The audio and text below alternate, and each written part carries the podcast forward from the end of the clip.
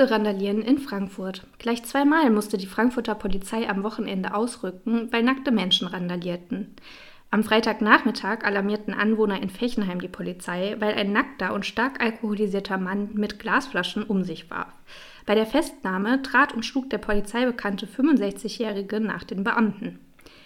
Am Samstag meldete ein Anrufer eine nackte und schreiende Frau in einem Hotelfoyer. Auch sie wehrte sich mit Gewalt gegen die Festnahme. Später stellte sich heraus, dass die 35-Jährige per Haftbefehl gesucht wird.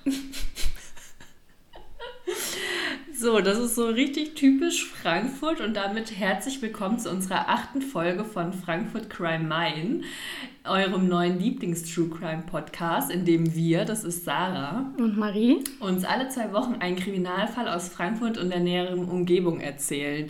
Die Marie dachte sich heute, wir fangen mal mit einem typisch Frankfurter Szenario ein. um euch direkt in die richtige Stimmung zu bringen. Ähm, ja, ich fand es irgendwie, Marie hat das mir schon vorher erzählt, aber ich fand es irgendwie sehr amüsant, wenn man sich vorstellt, dass man äh, nackt gegen Polizeibeamte geht. Aber Vor allem auch die im Hotelfoyer finde ich schon ein bisschen geschmacklos. Sarah, dieses Mal kennst du ja zumindest schon mal grob das Thema, um das es in meinem heutigen Fall gehen wird, weil ich ja im Vorfeld eine Umfrage auf Instagram gemacht habe, weil ich mich zwischen zwei Fällen nicht entscheiden konnte. Und du hast zum Glück für den Fall gestimmt, um den es heute gehen wird. Aber bevor ich dir davon berichte, will ich noch mal einen kleinen Exkurs mit dir machen. Oh je. ich habe ja die letzten paar Tage auf Dami aufgepasst, weil du in Berlin warst. Genau, ja. Für alle, die das nicht wissen, Dami ist Sarahs fast 10 Kilogramm schwerer Kater. Er hat jetzt nur noch 8, bitteschön, ja sieht man ihm auch total an. Er ist richtig schlank geworden. Ich würde sagen, wir müssen eigentlich mal ein Bild von ihm auf unserem Instagram-Kanal posten. Stimmt, Dann ja. schnellen die Followerzahlen bestimmt in die Höhe. Der wird jetzt unser Maskottchen. Ach ja. ähm, genau, und ich war ja früher überhaupt kein Katzenmensch und hatte sogar eher Angst vor denen. Aber seitdem ich Damien kenne, habe ich mich da um 180 Grad gedreht.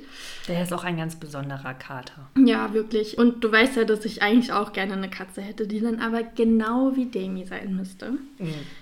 Und darum habe ich mal recherchiert, welche Strafe auf Haustierentführung stehen würde. Haustierentführung? Ja. Okay, das heißt, ich muss jetzt um meine Fenster Gitter drum machen. ja? Tatsächlich ist es so, dass Haustiere nämlich gar nicht entführt werden können, weil sie im Strafrecht zwar eigentlich nicht mehr als Sache angesehen werden, so wie früher, aber trotzdem als sogenannte bewegliche Sache behandelt werden. Dementsprechend würde ich, wenn ich deinen Kater klaue, in Anführungszeichen nur Diebstahl begehen und hätte mit einer Geldstrafe zu rechnen, wenn du mich anzeigst. Einen ungefähren Betrag konnte ich leider nicht finden. Falls sich da von unseren Zuhörern jemand mit auskennt, könnt ihr mir gerne mal Bescheid geben. Aber ich habe in dem Zuge gelesen, dass es gar nicht so selten ist, dass Tiere entführt werden, nämlich primär Hunde beim Gassi gehen. Und die Täter, die die Hunde entführen, fordern dann nämlich Lösegeld. Aber ist es dann von Leuten, bekannten Leuten? Nein, einfach? auch einfach. Also es gab tatsächlich mal einen Fall, da wurde, glaube ich, von Lady Gaga und einmal von Paris Hilton die Hunde entführt.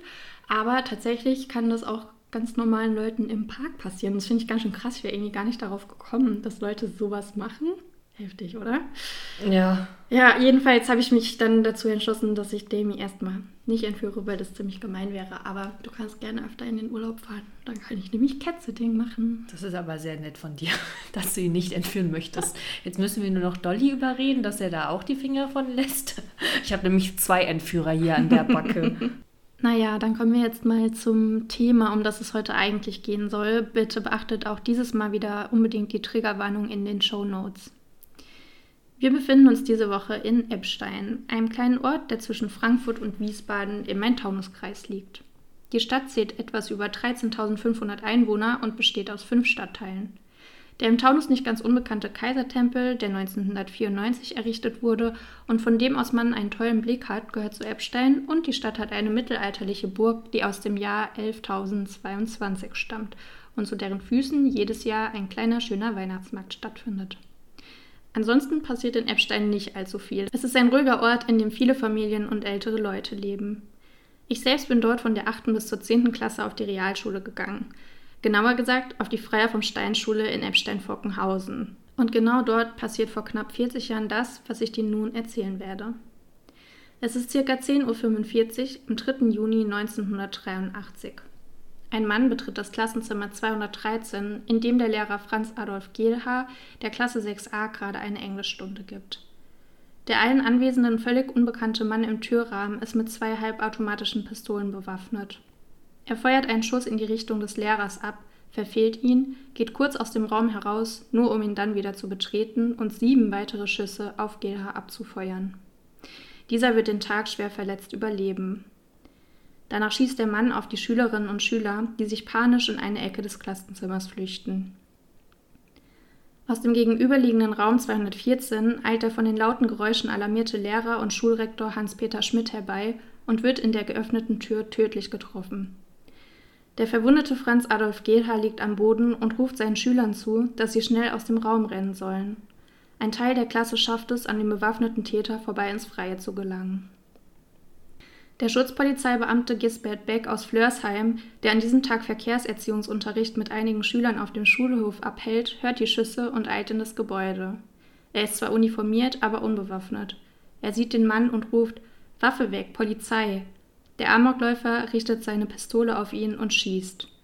Beck wird tödlich getroffen. Sein Kollege, der mit ihm gemeinsam den Unterricht abhält, ruft die Polizei. Okay, mal kurz Zwischenstopp. Also ich muss dir sagen, ich habe gerade echt Gänsehaut gekriegt. Also ich finde das ja so heftig, weil ich früher immer selber richtig Angst davor hatte, wenn man in der Schule ist, dass sowas passiert. Und wir ja. hatten ja auch immer diese, ähm, wie sagt man auch, wenn man Feueralarm, diese Übungen, mhm. hatten wir ja auch mal so Amoklaufübungen. Mir läuft es bei sowas echt eiskalt den Rücken runter. Wie alt war der Mann? Hattest du das gesagt am Anfang? Der, der das macht, der Täter? Ja. Nee, noch nicht, zu dem okay. kommen wir noch. Also wie gesagt, das ist schon Schauder gerade bei ja. mir. Ein Funkstreifenwagen, der gerade in der Nähe unterwegs war, tritt nach wenigen Minuten ein. Sie versuchen den bewaffneten Mann zu beruhigen, doch dieser eröffnet ohne Vorwarnung das Feuer in die Richtung der Beamten. Dann läuft er zurück in eins der Klassenzimmer, legt sich dort auf den Boden und verschanzt sich hinter einem der Tische. Inzwischen ist auch die Feuerwehr am Ort des Geschehens eingetroffen. Ein Feuerwehrmann und ein Polizist nähern sich dem Raum, woraufhin der Täter erneut beginnt zu schießen.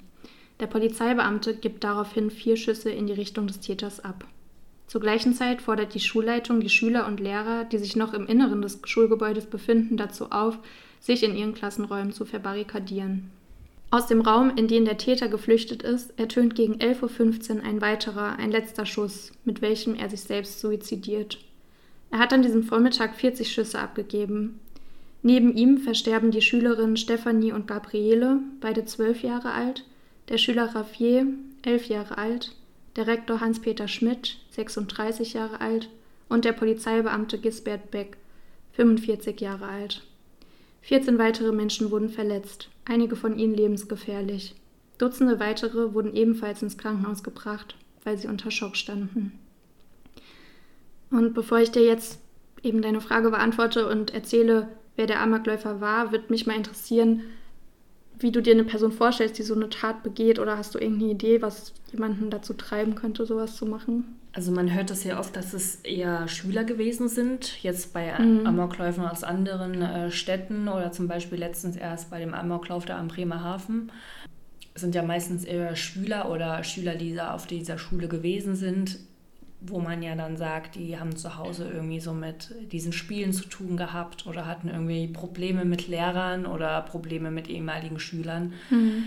Aber du sagtest ja, er ist ein älterer Mann, das heißt, also ich schätze ihn jetzt so zwischen 40 und 50 Jahre ein, aber was sein Motiv jetzt ist, entweder er ist auf der Schule gewesen und hatte eine schlechte Erfahrung gemacht in seinem jüngeren Alter, dass er irgendwie gemobbt wurde und sich einfach Jahre später auch an den Personen rächen wollte, die vielleicht gar nicht mehr zu dem Zeitpunkt da sind, einfach weil er einen Hass gegen diese Schule mhm. hat. Ansonsten kann ich keinen Zusammenhang feststellen, weswegen er zu dieser Schule gegangen ist. Ja. Okay, dann erzähle ich dir jetzt mal was über den Amokläufer. Der 1948 in Prag geborene Karel Schawa flieht 1968 nach Westdeutschland, als die Truppen des Warschauer Pakts in die ehemalige Tschechoslowakei einmarschieren und den Prager Frühling beenden. Er lebt zunächst in einem Aufnahmecamp in Zierndorf in Bayern und erhält 1971 den Status des politischen Flüchtlings und darf somit in Deutschland bleiben. Er zog daraufhin nach Mörfelden-Walldorf und später nach Darmstadt und arbeitete als Fahrer für ein Frankfurter Taxiunternehmen. Er berichtete seinen Mitmenschen damals, er sei eigentlich Psychologe und dass er gerne als Lehrer arbeiten würde. 1976 wird er einmal festgenommen, weil er bei zwei Autos die Radmuttern der Vorderreifen löst. Über sein Motiv für diese Tat schweigt er. 1981 zieht er schließlich nach Frankfurt, wo er einen Job als Wachmann in einem großen Unternehmen annimmt. Seine Nachbarn beschreiben ihn später als Eigenbrötler, der sich sehr für Mathematik und Chemie interessierte. In seiner Freizeit gehörte er einem Schießverein an. Die beiden Waffen, die er für die Tat benutzte, besaß er legal. Kurze Einwände auch wieder, das müssen wir euch auch oder will ich kurz erzählen. Interessant, dass das jetzt mit dem Waffenschein kommt, weil zum Beispiel Marie und ich und Maries Freund haben uns letztens erst darüber unterhalten, dass es ja immer interessant ist, auf so einen Schießstand zu gehen und ob man, ähm, wie schnell man an so einen Waffenschein kommt ist jetzt irgendwie interessant, dass äh, der Fall jetzt gerade damit zu tun hat, obwohl wir letztens erst darüber gesprochen haben, dass er jetzt so ein im Schiedsverein war und die Waffen legal besetzt, mhm. besitzt, weil wir haben nämlich dann ein bisschen rumrecherchiert und es ist tatsächlich gar nicht so einfach, an so einen Waffenschein zu kommen oder beziehungsweise, dass man die Waffen auch mit sich führen darf. Deswegen, vielleicht war das damals auch noch anders, aber heutzutage ist es echt schwierig, daran zu, also das zu machen. Also ich denke, damals war es einfacher und ich finde es heute im Großen und Ganzen immer noch zu einfach. Zu einfach, klar, aber es ist schon schwieriger auf jeden Fall, die Waffe mit sich zu führen, ja. Am frühen Morgen des 3. Juni 1983 gegen 7.20 Uhr mietet Chava einen Van von Volkswagen bei einer Autovermietung in Frankfurt. Er fährt auf der Suche nach einer Schule, die an diesem Tag Unterricht gibt, durch die Region. Wegen eines beweglichen Ferientags sind nämlich einige Schulen an diesem Tag geschlossen. Es wird angenommen, dass er schließlich aus reinem Zufall an der Freier vom Stein-Schule landete. Okay, alles klar. Also er war gar nicht speziell auf diese Schule bedacht, sondern hat, wollte mhm. irgendeine wählen.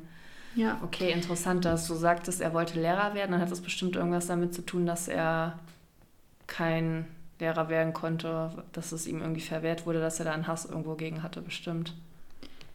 Ich erzähle mal fertig. Bei der späteren Obduktion seiner Leiche wird herausgefunden, dass er zum Zeitpunkt seiner Tat unter Alkoholeinfluss stand. Ein Motiv für die Tat kann nie gefunden werden. Es wird spekuliert, dass der Frust über das Nichterfüllen seines Berufswunsches, Lehrer zu werden, ihn dazu getrieben hat. Mhm. An der Schule wurde ein Gedenkkreuz für die Opfer des Amoklaus errichtet. Der Kreisel auf der Wickerer Straße in Flörsheim trägt heute den Namen von Gisbert Beck, dem Polizisten, der während des Amoklaufs starb. In Eppstein-Bremtal erinnert ein Kreuz, an welcher eine Jesusfigur hängt, über welche eine Hand eine Taube hält, an Stefanie. Ihr Vater hat es geschnitzt. Moritz Mittag, ein Fahrer aus Eppstein, sagt über den 3. Juni 1983, niemand, der damals nicht dabei war, weiß, wie unermesslich der Schmerz ist. Also hattest du mit deiner Idee, dass er Lehrer werden wollte, ähm, wahrscheinlich recht. Also es ist ja nie Klar. wirklich aufgeklärt worden. Also der hat jetzt keinen Brief hinterlassen oder so, wo er seine Beweggründe drin geschrieben hätte. Aber es ist irgendwie so das Einzige, womit man sich so ein bisschen herleiten kann. Wie Aber, schlimm das auch für die Eltern sein muss, wessen Kinder gestorben ja, sind, klar. dass die im Prinzip nie wussten, warum. Also ich finde man, ich denke, viele, die haben dann diese Frage in sich, warum ist der an diese Schule gegangen, warum, ja. also das kann ja nie beantwortet werden, wie schlimm das sein muss, wenn man so im Kopf immer diese Frage hat. Ja, es ist halt einfach, ja, mal wieder so eine total sinnlose Tat, also auch so gar keine Beziehungstat oder so, wo man sich irgendwas herleiten kann, sondern wirklich willkürlich. Willkürlich, falsche Zeit, falscher Ort. Und tatsächlich war es damals wohl so, ich habe mit meiner Mama und meiner Tante letzte Woche darüber gesprochen. Die waren nämlich zu der Zeit beide in Kelkheim-Fischbach auf der Schule. Und die hatten auch an dem Tag Schule. Und ähm, das hätte auch die treffen können. Das wurde danach tatsächlich nämlich diskutiert, weil die näher an Frankfurt ist als die in Eppstein. Aber die Schule in Fischbach war damals nicht ausgeschildert. Die in ah. Eppstein war ausgeschildert. Das heißt, es hätte wirklich auch, wenn er davor irgendeine andere Schule gesehen hätte, hätte es auch eine ganz andere treffen können. Also es gab gar keinen Bezug, der da irgendwie festgestellt werden konnte. Und der Lehrer von meiner Mutter war mit dem Lehrer, der da verstorben ist, befreundet. Ah. Die hat sich daran erinnert, wie schlimm das für ihn damals war. Also eigentlich war es für irgendwie alle in der Region natürlich schlimm. Und meine Tante hatte noch bei dem äh, Gisbert Beck auch diesen Fahrradunterricht, den er da an der Schule Ach, gegeben ja. hat, die kannte den auch, ja. Oh Gott, ey, ich finde das so. Also wirklich, ich krieg bei sowas immer Gänsehaut. Ich finde das so schlimm bei so Fällen. Also ich finde so Amokläufe oder sowas.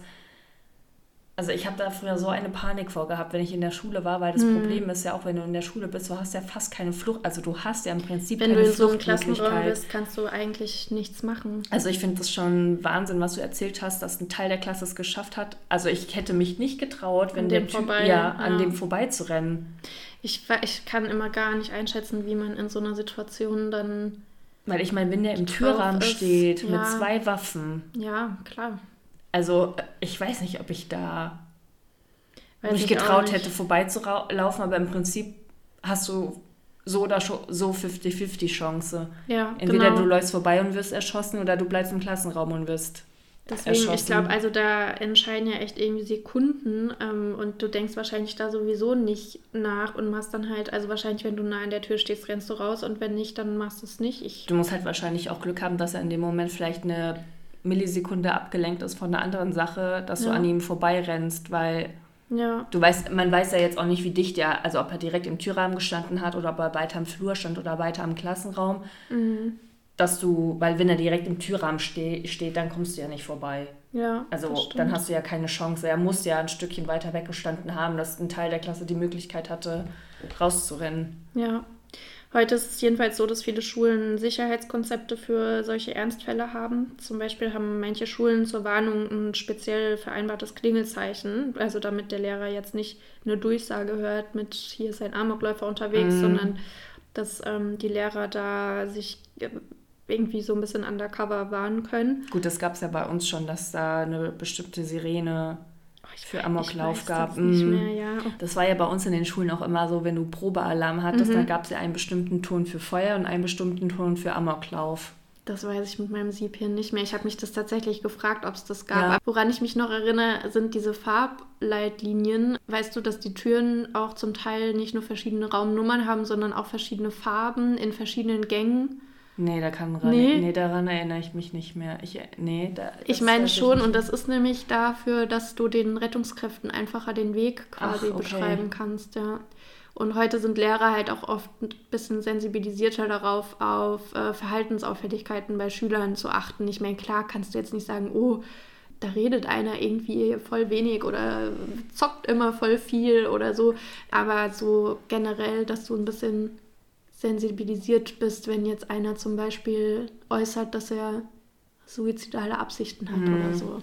Gut, aber ich meine, im Prinzip hast du eh verloren, wenn da einer die Tür aufmacht und mit zwei Waffen steht. Ja, In dem Moment kannst du eh nichts machen. nee, das also stimmt. das, da kann man so viel proben und so ein gutes Konzept haben, aber wenn da einer an der Tür steht mit zwei Waffen, dann hast du im Prinzip verloren. Ja. Also das Einzige, was du machen kannst, ist schnell Tisch umkippen und dich vielleicht hinter die Tische verschanzen. Aber, Aber aber, das hilft ja nur bedingt. ich meine, wir wissen beide, wie schnell so ein Schuss abgefeuert werden kann. Ja, Der kann ja auch die Tür aufmachen, direkt schießen. So schnell kannst du ja gar nicht handeln. Also, ich meine, klar, Konzepte sind super, dass wenigstens dann die, anderen, gewarnt werden können. Ja, gewarnt klar. und geschützt werden.